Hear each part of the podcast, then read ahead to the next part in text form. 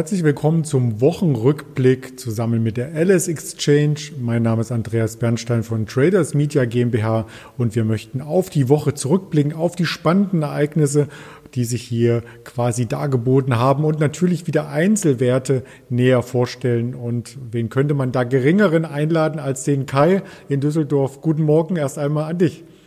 Hallo Andreas, ich grüße dich.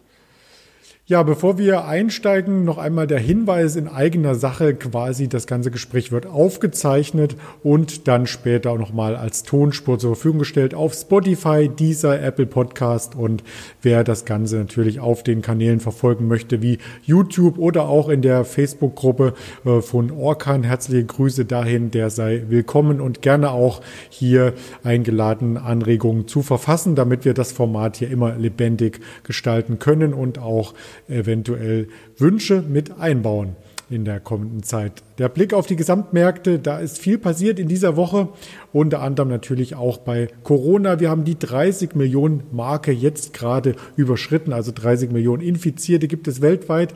Eine Million Tote sind knapp erreicht worden. Und was die Börse angeht, so haben wir nach der EZB-Woche in dieser Woche die FED, die amerikanische Notenbank, gesehen. Sie hat getagt, sie hat äh, verschiedenste Dinge äh, hier quasi an die Kapitalmärkte herangetragen, die wir gleich erörtern wollen. Die Bank of Japan hat getagt, äh, die Bank of England hat getagt. Also die Notenbanken sind erstmal durch. Die Rallye der Tech-Werte ist auch durch und auch der Verfallstag ist durch. Der hat nämlich die Abrechnung quasi am Freitag hier vollzogen, der Hexensabbat. Also da war richtig was los. Und wenn man sich die Märkte insgesamt anschaut, von der Performance her, so viel auf, dass der schlechteste Wert tatsächlich die Tech-Aktien waren. Also die Nasdaq 100 in dieser Woche im Minus und sehr, sehr positiv waren hingegen die Rohstoffe. Und das bringt mich natürlich gleich dazu, erstmal den Kai zu fragen, ob er das mitbekommen hat mit den Rohstoffen. da ist sie, die äh, tägliche oder wöchentliche Rohstofffrage. Diesmal bin ich natürlich vorbereitet. Ich habe das äh, alles auf dem Blick, äh, alles auf dem Schirm. Rohstoffmärkte habe ich mich jetzt mit, äh, mit auseinandergesetzt und festgestellt, dass man ähm, bei Rohstoffen, wenn man Rohstoffe handeln will, dass es gar nicht so einfach ist ähm, einen Zugang zu bekommen zu Rohstoffen und ähm, das häufig nur über Derivate, also zum Beispiel ETFs oder Optionsscheine, Turbos oder sowas äh, geht. Beim Gold kann man es auch physisch kaufen, aber das ist dann auch relativ teuer in der Anschaffung. Und daher äh, spanne ich wieder den Bogen zurück zu meinem äh, Spezialgebiet, den Aktien.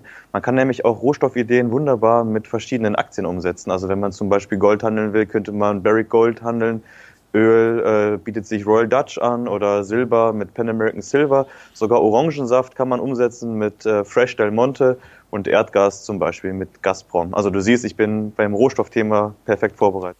Also da fällt mir ja wirklich der Stöpsel aus dem Ohr. Das war äh, par excellence. Vielen Dank, äh, Kai. Die Frage kommt jetzt also in der Form nicht noch einmal. Ähm, die hast du super pariert. Kommen wir äh, gleich im Eingang hier zu einem Thema, was äh, wir beide quasi ähm, eng verbunden haben, was immer auf unserem Bildschirm mitläuft, und zwar zum DAX. In der Woche, wo die FED tagte und wo der Verfallstag war, konnte man eigentlich im Vorfeld erwarten, dass viel Volatilität herrscht, aber am Ende pendelte der Schlusskurs doch quasi immer um denselben Stand, oder? Ja, das, äh, das hast du richtig wiedergegeben. Also ich habe auch damit gerechnet, dass es schon deutlich volatiler wird, aber der DAX ähm, ja, hat sich sehr, sehr robust gezeigt diese Woche, hat eine ganz klare Outperformance zu den amerikanischen Märkten, äh, sowohl zum Dow als auch zur Nasdaq äh, hingelegt. Ähm, es gab viele spannende Themen äh, diese Woche. Es war die FED-Sitzung, es gab aber auch zum Beispiel diese Short-Attacke auf äh, Kränke, ähm, die wir diese Woche schon mal besprochen haben. Es gab auch weiterhin äh, Short- Attacken bei Nikola, beziehungsweise eine Zuspitzung dieser, äh, dieser Shot-Attacke, wo wir letztes Wochenende drüber gesprochen haben. Ähm, es gab den Merger Monday, äh, so wie der genannt wird, äh, jetzt äh, mit Oracle und TikTok und ähm, auch noch andere. Ähm, ich kann es mal kurz nachlesen, welche anderen Übernahmen noch gewesen sind. Genau, Nvidia hat äh, ARM übernommen von Softbank, also äh, diesen Chiphersteller, ähm, diese Chipherstellersparte von Softbank. Es gab Gilead und Immunomedics, ähm, die so ein bisschen ähm, wieder Bewegung in diese Pharma- ähm, oder Biotech-Übernahme Fantasien reingebracht hat. Ähm, es war Hexensabbat, also es war schon viel los irgendwie in dieser Woche, aber dafür war der DAX relativ unverändert und relativ robust und ähm, ja, wie letzte Woche schon mal angesprochen, ich persönlich sehe das gar nicht so, so negativ, wenn wir ähm, diese Wochen äh, jetzt diese 13.000 Punkte Marke verteidigen können. Ähm, man darf nicht vergessen, September ist eigentlich immer ein schlechter, schlechter Monat. Auch das haben wir schon ein paar Mal angesprochen. Schlechter Börsenmonat. Und wenn wir mit über 13 Punkten aus dem September rausgehen und dann quasi in die, in die Jahres, äh, Jahresendrallye oder in den Jahresendspurt gehen, bin ich persönlich damit ganz zufrieden. Ja, das kann man auch sein, vor allem beim direkten Vergleich mit der Nasdaq. Ich hatte es vorhin schon angedeutet im Ranking. Die Nasdaq war der Verlierer bei den großen Indizes international. Und wenn man sich den Tageschart anschaut, da ist die Tageskerze vom Freitag noch nicht enthalten, da wir das Gespräch hier aufzeichnen. So ist es doch eine sehr, sehr breite und volatile Konsolidierungsphase. Und ähm, zum aktuellen Aufzeichnungszeitpunkt ist der Nasdaq 100 der sogar unter der 11.000er äh, Marke, unter die 11.000er gerutscht. Also da äh, wird ein wenig Luft abgelassen bei den Tech-Werten, oder? Genau, ganz richtig. Das hatten wir auch schon ein paar Mal angesprochen. Thema Sektorrotation kommt da in den Fokus. Ähm, man sieht, dass der DAX relativ stabil ist. Ähm, ist halt ein Index, der sehr zyklisch ist, der sehr viel Value-Werte, ähm, ja, im, da sind sehr viel äh, Value-Werte im Index enthalten. Ähm, daher ist er von dieser Tech-Schwäche nicht so sonderlich betroffen.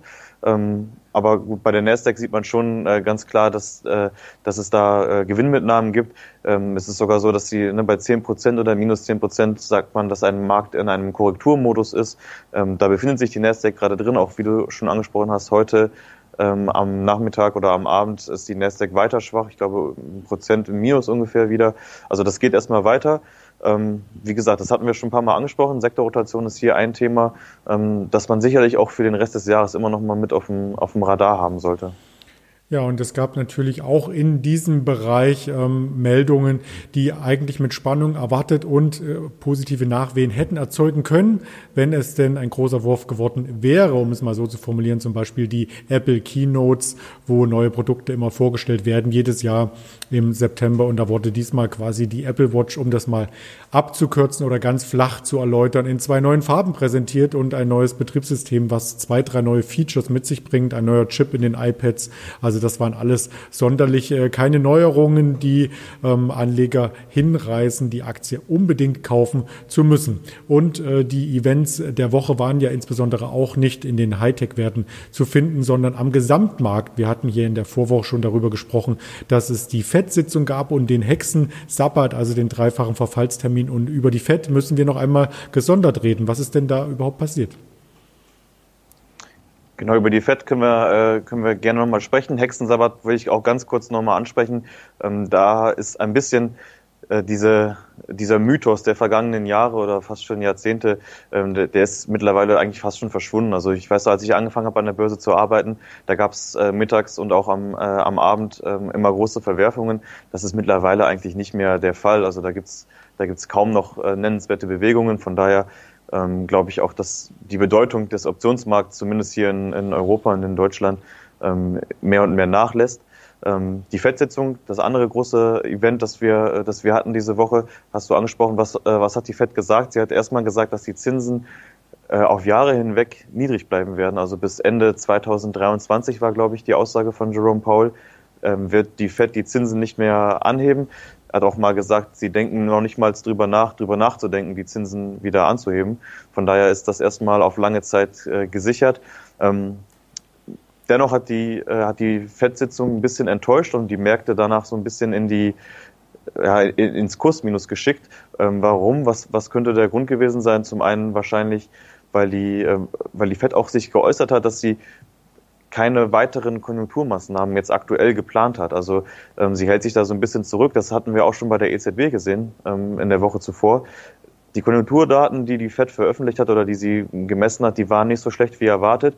Und daher sieht man aktuell keinen äh, kein Handlungsbedarf, was ja eigentlich ähm, ja eigentlich gar nicht so schlecht ist als, als Zeichen, aber da sieht man auch so ein bisschen, dass die Börse auch schon sehr am Tropf der Notenbank hängt und wenn es dann heißt, es gibt keine neuen äh, Konjunkturpakete, äh, Maßnahmen von Seiten der Notenbank, dass es dann erstmal wieder ein bisschen, äh, ein bisschen korrigiert. Ähm, das andere Thema, was vielleicht auch ein bisschen belastet hat, war, dass die bei äh, ja, an der Jackson Hole-Sitzung getroffene äh, Strategieänderung nicht besonders näher erklärt wurde. Also da blieb äh, die Fed noch so ein bisschen schuldig, was denn genau jetzt äh, die Strategie sein soll, wie sie, wie sie umgesetzt werden soll. Und da, da sind halt noch so ein paar unklare Antworten, so ein bisschen die Gründe sein, warum es da erstmal runtergegangen ist. auf lange Sicht, glaube ich, ähm, muss man sich schon darüber im Klaren sein, dass tiefe Zinsen, äh, niedrige Zinsen, also im Moment sind sie bei Null ähm, oder die FED sagt, äh, geht von Nullzinsen aus. Ob es dann auch mal in den negativen Bereich geht äh, in Amerika, das will ich auch nicht ausschließen. Ähm, aber also geringe Zinsen, äh, Nullzinsen sind erstmal nicht schlecht für den Aktienmarkt, auch, auch wenn es da jetzt erstmal eine Korrektur gab äh, nach der FED-Sitzung. Ähm, langfristig gesehen ist es erstmal weiteres, äh, weiteres Benzin sozusagen für die Märkte und ähm, sollte sich auch wieder in den Bewertungen durchschlagen. Man muss hier im Hinterkopf natürlich auch behalten, dass die Bilanzsumme bei diesen ganzen geldpolitischen Maßnahmen immer weiter aufgebläht wird. Die wurde dieses Jahr ja schon sehr, sehr stark erweitert, um 64 Prozent übrigens bei der US-Notenbank FED und liegt jetzt bei 7,06 Billionen. Also hier hat sich im Vergleich äh, zum letzten Monat, zur letzten ähm, FED-Sitzung nichts getan, ähm, weil der Stand natürlich auch schon enorm hoch ist und es wird irgendwann auch natürlich wieder eine Phase kommen, wo so eine Bilanzsumme abgebaut werden sollte. Also so war zumindest bisher die ökonomische Meinung. Aber die Modern Monetary Theory, die sagt ja was ganz anderes, oder? Genau, die geht eher in die Richtung, dass der Staat nicht pleite gehen kann und dass es doch äh, viel, viel sinnvoller sein kann, immer weitere ähm, Schulden anzuhäufen, beziehungsweise ähm, Geld zu investieren und auf der anderen Seite äh, mit diesem Geld auch das mal so zu betrachten, dass es nicht nur ausgeweitete Bilanzsummen sind und Schulden und Generationen, äh, die nachfolgende Generation dann diese Schulden erbt, sondern auch mit diesen Schulden ja was geschaffen wird, also auch ein Gegenwert auf der anderen Seite steht. Ähm, und genau, das, das geht so ein bisschen so in diese Richtung, ähm, ob, ob das, naja, ob die äh, Schuldenberge mal irgendwann getilgt werden oder nicht das wird die Zeit zeigen. Also ich bin da total, äh, also ich äh, lese mich da gerade so ein bisschen rein in diese, in, die, in diese Diskussion, die es da gibt, aber ähm, ich habe noch kein abschließendes Urteil für mich so fällen können, ob ich das jetzt gut oder schlecht finde. Ähm, auf jeden Fall hat mir das schon mal so, so zumindest diese Recherche über diese Theorie ähm, schon mal so ein bisschen ähm, die Augen geöffnet oder die, die Furcht davor genommen, dass es, dass, ja, dass die ausgeweitete Bilanzsumme ein Riesenproblem sein muss und auf jeden Fall zum Kollaps des Finanzsystems führen wird, weil das nicht unbedingt der Fall sein muss. Wenn du da eine Antwort für dich gefunden hast, dann lass uns gerne teilhaben. Lass uns eine Sondersendung dazu äh, am besten hier noch einmal über die Kanäle streuen, denn das ist sicherlich ein Thema, was sehr, sehr viele interessieren dürfte.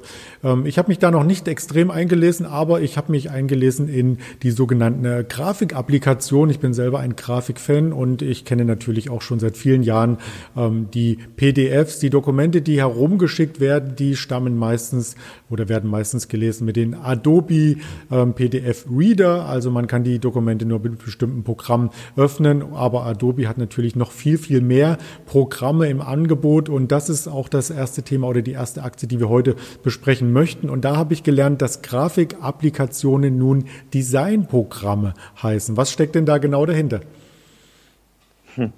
Ja, Adobe ist einer der zwei äh, letzten großen Werte, die ähm, noch Quartalszahlen gemeldet haben die vergangene Woche. Und wie du schon gesagt hast, Adobe ist ein, äh, ein Softwareanbieter für Designprogramme. Ich kenne es äh, vor allem äh, mit Photoshop oder Illustrator. Ähm, natürlich auch PDFs und Acrobat äh, Reader, das sind so die großen äh, Aushängeschilder von Adobe. Und äh, Adobe selber hat äh, schon seit einigen Jahren führen sie so eine Transformation durch. War es doch früher eher so, dass man äh, Lizenzgebühren vereinnahmt hat und die äh, Software einmal kaufen musste und man sie dann auf seinem Rechner installiert hat und äh, Rechner eben äh, benutzen konnte. So haben sie das nach und nach umgestellt. Ähnlich wie auch Microsoft äh, sind sie eher zu, äh, hin zu einem Abo-Modell gekommen. Ähm, man kann, glaube ich, auch diese wenn ich richtig informiert bin, diese äh, Adobe-Programme mittlerweile über die Cloud nutzen und zahlt dann dafür einen monatlichen Beitrag. Das heißt, man ist auch nicht mehr gebunden daran, dass man äh, die Software installiert hat auf seinem äh, PC, sondern könnte das theoretisch von jedem Arbeitsplatz der Welt äh, nutzen. Also da trifft man den, den äh, Zeitgeist gerade. Und sie haben Unternehmensdaten gemeldet äh, am Dienstag haben einen Umsatzrekord gemeldet. Äh, ich glaube, das war der, also es war der größte Umsatz, den sie erzielt haben in einem Quartal. Ähm, sie haben auch ähm, bei dem, also beim Umsatz und bei dem Gewinn lagen sie bei beiden äh, Kennzahlen über den Erwartungen der Analysten.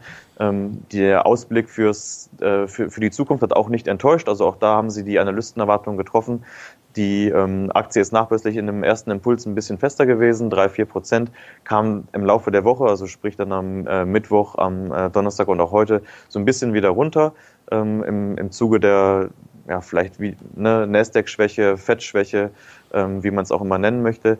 Ähm, nichtsdestotrotz ist Adobe ein absoluter Highflyer der letzten Jahre. Ähm, die letzten fünf Jahre, glaube ich, mit einem Plus von über 450 Prozent. Ähm, auch dieses Jahr schon ein Plus von um die 50 Prozent. Also auf jeden Fall ein äh, sehr spannendes äh, Unternehmen, die es auch geschafft haben, sich nochmal neu zu erfinden. Und äh, dass dieses Neuerfinden, dieses selbst ähm, neu aufstellen, hat einfach jetzt dazu geführt, dass die Aktie nochmal eine ganz, ganz neue Bewertung äh, bekommen hat. Das haben wir parallel hier im Aktienkurs gesehen, im Aktienchart im Hintergrund eingeblendet gehabt. Also wirklich eine sehr, sehr gute Entwicklung, die damit einhergeht, dass natürlich solche Programme auch immer mehr nachgefragt werden, gerade wenn es in den Social Media Applikationen hier darauf ankommt, äh, spannende Bilder zu posten, vielleicht auch bearbeitete Bilder zu posten oder allgemein Inhalte ist natürlich Adobe eines der ersten Adressen, die hier angesteuert werden. Eines der ersten Adressen, die angesteuert werden, werden beim Onlinehandel ist natürlich FedEx und das Unternehmen schauen wir uns als nächstes an. Genau, FedEx, ähm, das ist dann der zweite äh, große Player, der noch Zahlen gebracht hat äh, in der abgelaufenen Woche.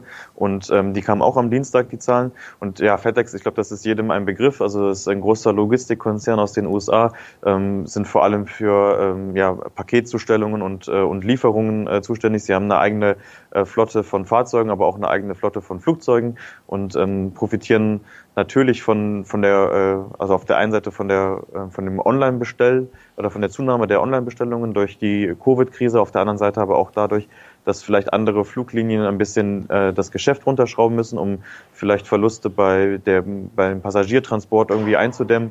Ähm, und das hat man bei FedEx eben nicht. Sie haben keine Passagierflugzeuge, sondern alles, äh, alles nur Logistikflugzeuge. Und ähm, naja, Onlinehandel äh, floriert und äh, die Anzahl der verschickten Pakete ist, glaube ich, noch nie so hoch gewesen wie im abgelaufenen Quartal. Und das zeigt sich auch in den Quartalszahlen. Der Umsatz ist ähm, im Vergleich zum Vorjahr oder Vorjahresquartal um 14 Prozent äh, gestiegen. Der Gewinn ist von, ich glaube, 740 Millionen auf 1,25 äh, Milliarden angestiegen.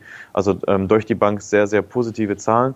UBS hat ähm, das Rating mit bei bestätigt, also auch von der Analystenseite gab es nochmal positive Nachrichten für FedEx. Ähm, die Aktie ist nach den Zahlen äh, leicht im Plus gewesen, äh, nicht leicht im Plus, sorry, äh, stark im Plus gewesen. 8% war sie fester. Das Corona-Tief lag bei 82 Euro ungefähr. Und äh, aktuell ist die Aktie bei um die 208 Euro, also hat sich seitdem, äh, seit dem März mehr als verdoppelt.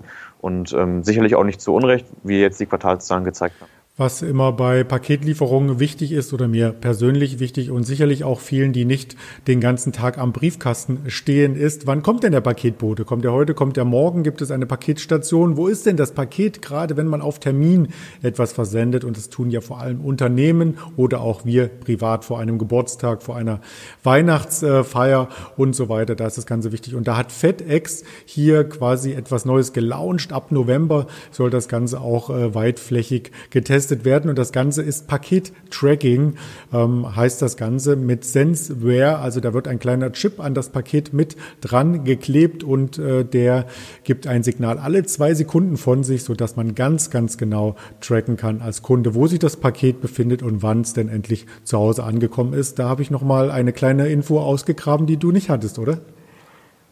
Ja, sehr gut recherchiert, äh, sehr gut vorbereitet. Ist auch ein spannendes Thema. Also ich äh, finde es auch immer, äh, gerade wenn man irgendwie unterwegs ist und dann sieht, dass das Paket irgendwie ja kurz kurz davor ist, zu Hause geliefert zu werden, dass man dann vielleicht nochmal schnell nach Hause fährt oder sowas. Also ich habe es ganz häufig, bei uns kommt meistens der DHL-Bote, dass diese gelben Zettel halt in der im Briefkasten liegen und man dann an, zur Packstation fahren muss oder sowas.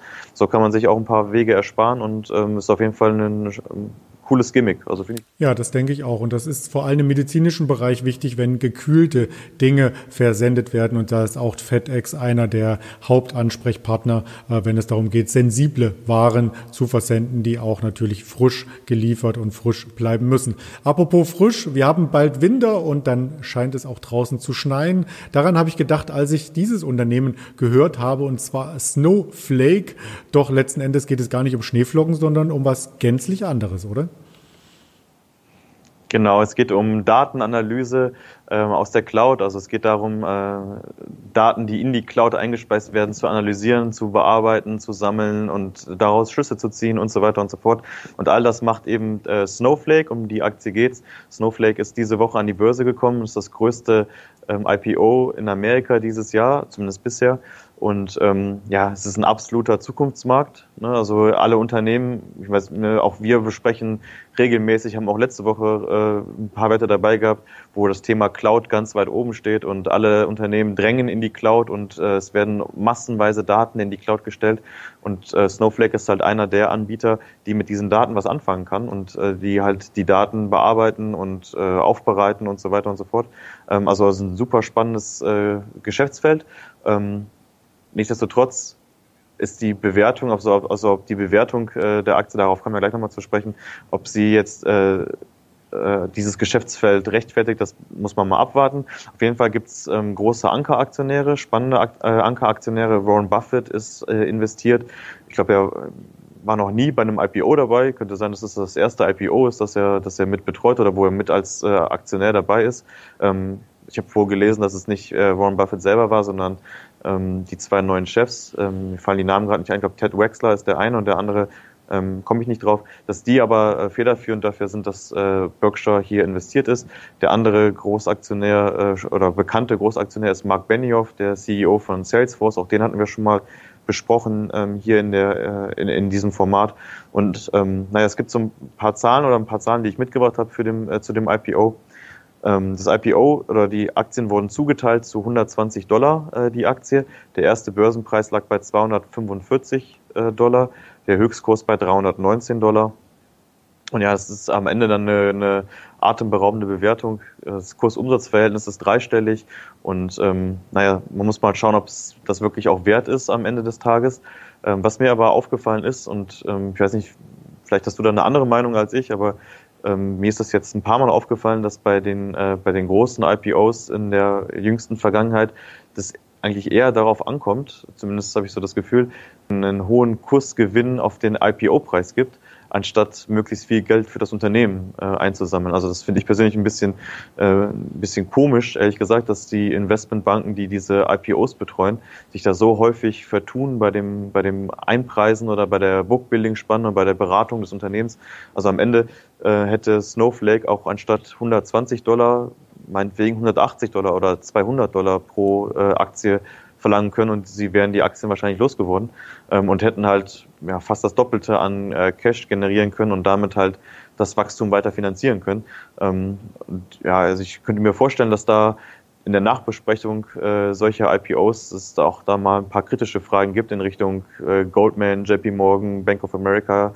Keine Ahnung, wer, wer das jetzt betreut hat, ähm, aber warum es denn da so ein Misspricing gibt. Oder Vielleicht will man aber auch einfach äh, das IPO sein, das äh, sich verdoppelt hat am ersten Tag. Das könnte natürlich auch sein, dass es eine eingepreiste Marketingkampagne ist. Ähm, keine Ahnung. Hast du vielleicht eine Meinung dazu?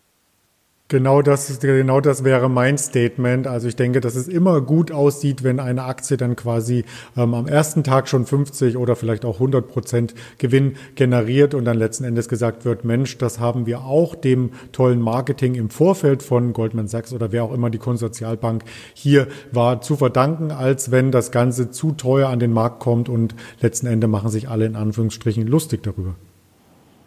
Ja, das, das wird es wahrscheinlich sein, aber ähm, am Ende des Tages geht es halt auch um ein paar Euros, die das Unternehmen auch wahrscheinlich gut gebrauchen kann.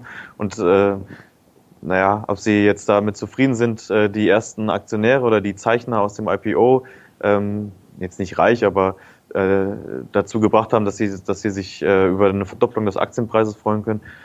Hm, also aus, äh, aus Unternehmersicht würde ich sagen, ich würde lieber ähm, mit 10% Gewinn nach dem, äh, nach, der, nach dem IPO zufrieden sein, anstatt äh, 100% mir auf die Fahne zu schreiben. Dafür hätte ich dann aber lieber mehr das Geld im Unternehmen und könnte das investieren und neues äh, Wachstum ankurbeln. Als Unternehmersicht äh, sollte man sich auch darauf fokussieren, das Unternehmen jetzt schnell und stark wachsen zu lassen, denn das 2020er Kursumsatzverhältnis liegt bei 125. Also insgesamt wird von einem Umsatz, wenn die Zahlen, die prognostiziert werden, auch erreicht werden in diesem Jahr, wird von einem Umsatz von 556 Millionen Dollar ausgegangen. Und das ist bei der aktuellen Bewertung natürlich noch nicht ganz zu viel, richtig? Ja, genau. Also wie gesagt, ne, die, die äh, Bewertung ist schon atemberaubend. Ähm, persönlich muss ich aber sagen, dass ähm, ich nicht mehr, äh, gerade bei diesen Tech-IPOs, äh, nicht mehr unbedingt ähm, mir auf diese ähm, oder dass ich das nicht immer so beachte, ob es jetzt eine, eine, hohe Bewertung ist oder nicht. Also es scheinen im Moment andere Sachen eher eine Rolle zu spielen. Auch beispielsweise Zoom ähm, hatte äh, jahrelang oder äh, ganz, ganz lange Zeit ein äh, immenses Kurs-Umsatz-Verhältnis und am Ende des Tages ist die Aktie weiter gestiegen und gestiegen und ähm, hat die Umsätze äh, deutlich steigern können. Ähm, also die Dynamik, die wird da, glaube ich, äh, häufig unterschätzt und ich habe ähm, heute zu einem Kollegen gesagt, äh, das war natürlich so ein bisschen mit einem Augenzwinkern, ähm, dass alle die sagen, dass die Bewertung so hoch ist, das sind alles diejenigen, die nicht beim IPO zum Zuge gekommen sind ähm, und sich ein bisschen ärgern darüber und sich äh, das vielleicht so nach dem Motto äh, schönreden, dass sie ja kann ja nur fallen und also sich nicht dann darüber ärgern, dass sie nicht dabei gewesen sind.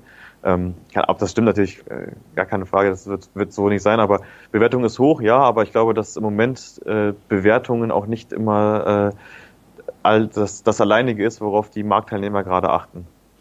Das stimmt natürlich. Also das äh, lassen wir dann mal so stehen, können wir gerne nochmal an anderer Stelle vertiefen, Bewertungsmechanismen, vielleicht auch die Kennzahlen dazu in den Vordergrund stellen. Also auch das habe ich mir notiert als mögliche Sondersendung noch in diesem Jahr, vielleicht zu Weihnachten, zu den nächsten Quartalszahlen.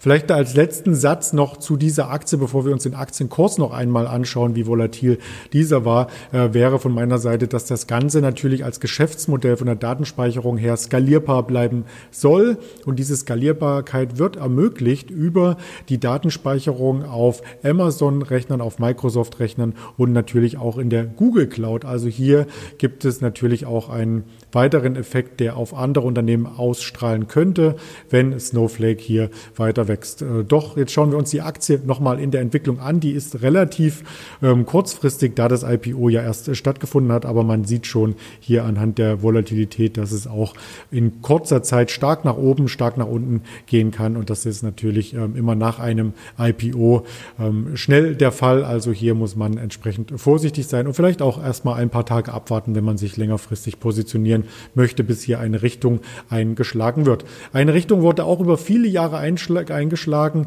in einem Bereich, ähm, der fast schon, ich möchte sagen, tot geglaubt war. Und zwar äh, bei richtigen Windeinbruch oder auch bei einem Ausflug hatte man das Essen häufig gesichert in sogenannten Tupperboxen. Und dann gab es natürlich auch diese Tupper-Partys, die jetzt wieder in den Trend kommen und nicht nur die Tupper-Partys kommen in Trend, sondern in Corona-Zeiten auch die Aktie, oder? Ja, das ist schon eine ganz, ganz verrückte äh, Geschichte bei Tupper. Ähm, ich hatte die Aktie auch mal auf dem, äh, auf dem Radar gehabt, vor einem Jahr ungefähr, wo sie so gefallen ist. Ähm, also ich muss dazu sagen, wir zu Hause, wir haben die Schränke voll mit, dem, äh, mit den äh, Sachen von Tupper. Ähm, schwören auch darauf, die Qualität war auch, glaube ich, nie das Problem bei Tupper, sondern es waren eher äh, andere Sachen. Ähm, aber jetzt am Ende äh, muss man sagen, das ist, glaube ich, die Turnaround-Story des Jahres bisher. Also glaube, jeder äh, wäre gerne auf der oder ist auf der Suche nach einem sogenannten Ten-Bagger und ähm, ja, schaut da immer, äh, immer in den Tech-Bereich. Ich habe den Chart heute mal um den Namen abgedeckt und äh, nur die, den Kursverlauf gezeigt und den Kollegen gefragt, ähm, was das wohl für eine Aktie sein könnte, die seit März so viel zugelegt hat. Und dann äh, sagte er, es können eigentlich nur drei äh, Bereiche sein. Also aus welchem Bereich die Aktie kommt. Äh, entweder ist es Wasserstoff oder ist es Tech oder ist es Biotechnologie. Und äh, kein Mensch hätte gedacht, dass es sich hier um äh, Tupper handelt. Also da ähm, ja, ist absoluter Wahnsinn. Ähm, die Aktie hat jetzt seit sechs Monaten, glaube ich, eine Performance von 1500 Prozent gemacht. Und das, obwohl sie eigentlich auf eine Insolvenz zugesteuert ist, Anfang des Jahres, äh, sah es danach aus, da war der Kurs bei knapp über einem Euro. Ähm, Aktie ist eigentlich vom Radar verschwunden, also es gab eigentlich keine Hoffnung mehr. Es war klar, dass sie irgendwann einen langsamen Tod sterben. Und dann, naja, dann kam der neue CEO, äh, Miguel Fernandez, seit April ist er am Ruder und ähm, er hat erstmal sich daran gegeben, die Schuldenlast äh, zu bekämpfen. Also ich glaube, da wird eine Anleihe fällig in 2021 in Höhe von 500 Millionen, ähm, die zurückgezahlt werden muss. Und da ist man dann äh, mittlerweile in Gesprächen oder in Kooperationen mit Experten, um diese äh, Schulden halt zu bezahlen oder ähm, äh, umzuschulden und weiter zu finanzieren. Ähm, das Vertriebsmodell war äh, total veraltet also dieser Direktvertrieb, diese Tupper-Partys, ähm, das hat so ein bisschen an, äh, an Reiz verloren. Ähm, auch auch das so aus dem persönlichen Umfeld, wenn das vor ein paar Jahren, vor zehn Jahren hat man da noch häufiger von gehört, das ist immer weiter eingeschlafen und ähm, naja, vielleicht ist, ist äh, Covid-19 oder die Covid-Krise so ein bisschen zum Retter geworden äh, für Tupper, weil äh, sie zum einen gezwungen waren, diesen Direktvertrieb ähm, dann schnell einzustellen, beziehungsweise sich schnell auch äh, mit einer Alternative äh, mal zu befassen. Und äh, das haben sie jetzt gemacht. Also sie haben, ich war heute auf der Homepage, sie haben da einen ganz vernünftigen Online-Shop aufgebaut, also sind äh, auch mit den Produkten jetzt äh, im Internet angekommen und verkaufen die Produkte auch online. Ähm, und zum anderen ist natürlich, wie du schon gesagt hast, dass viele Leute äh, jetzt selber kochen und äh, selber äh, Essen zubereiten und aufbewahren und so weiter. Ähm, das ist halt auch durch die, durch die Covid-Krise auch nochmal gepusht worden. Und all diese Situationen haben halt dazu geführt, dass die ähm, dass die Quartalszahlen, die Ende Juli veröffentlicht wurden, die waren äh, deutlich über den Erwartungen. Ähm, ich glaube, da ist die Aktie an einem Tag mal 68 Prozent äh, angesprungen. Ähm, ja, und äh, all das führte dazu, dass die Aktie äh, Tupper äh, oder Tupper Tupperware, ich glaube, der äh, Gründer hieß äh, Earl Tupper, ähm, dass sie so eine fulminante Aufholjagd äh, hingelegt hat. Also ich hätte damit niemals gerechnet. Finde es aber mega spannend und auch mega spannend, dass das so mit, mit äh, abseits von Technologie, Wasserstoff und Biotech äh, solche Renditen scheinbar auch nochmal möglich sind. Also ich glaube, das war so Value Investing at its best und ähm, ja, ich glaube, das wäre so Paradebeispiel für eine Benjamin Graham Aktie gewesen. Ja, da hieß genau Earl Silas Tapper. 1938 wurde das Unternehmen gegründet und der Direktvertrieb, du sagtest es schon, war natürlich letzten Endes auch eine Art Kostenfaktor, denn die Produkte an sich sind ja nicht gerade preiswert. Also so ein kleiner Zwiebelhäcksler kostet dann halt mal 29,95 und bei äh, Real oder McGuides dann eben nur 9,95. Aber die Qualität ähm, ist gut, da gebe ich dir völlig recht. Ich habe auch ein, zwei Dinge davon und der Direktvertrieb ist eingestampft als Kostenfaktor auch minimiert worden in der Corona-Zeit. Aber online gehen natürlich die Verkaufspartys weiter, also so ein Stück weit anders, als das Bild hier suggerierte werden ganz viele ähm, Partys, sogenannte Partys über Online-Kanäle abgehalten. Und da hilft natürlich auch Instagram, Facebook, äh, YouTube Live und so weiter mit. Wer sich da treffen möchte und beraten lassen möchte bei Haushaltsgeräten oder auch bei anderen Produkten wie Beauty-Produkten, auch dieses Segment ist durch die Corona-Zeit hier im Online-Vertrieb sehr, sehr stark geworden. Ja, da haben wir eine Menge neue Dinge erfahren, lieber Kai, und natürlich ich auch war total beeindruckt von deinem Rohstoffwissen, was du uns hier dargeboten hast hast. Ähm, da kann ich wahrscheinlich das ganze Wochenende nicht schlafen. Wie geht's dir? Ja, das kann ich mir vorstellen. Das kann ich mir vorstellen, ja. Ja, dann wünsche ich dir an dieser Stelle schon mal ein äh, ganz, ganz tolles Wochenende und verweise hier noch einmal darauf, dass wir, wie gesagt, die ganzen Aufzeichnungen auch im Nachgang noch einmal zur Verfügung stellen. Also wer uns hier abonniert und das Ganze auch entsprechend kommentiert, ähm, der hilft uns weiter und gibt uns das Feedback, was wir auch für die Produktion dieser Sendung benötigen. Also lieben Dank an dich, Kai, und komm gut ins Wochenende. Danke, dir auch ein schönes Wochenende. Tschüss, André. Ja, wir sehen uns gerne wieder Montag zum Guten Morgen Marktgespräch mit der LS Exchange hier kurz nach 8 Uhr. Mein Name bleibt Andreas Bernstein von Traders Media GmbH. Bleiben Sie gesund. Bis Montag.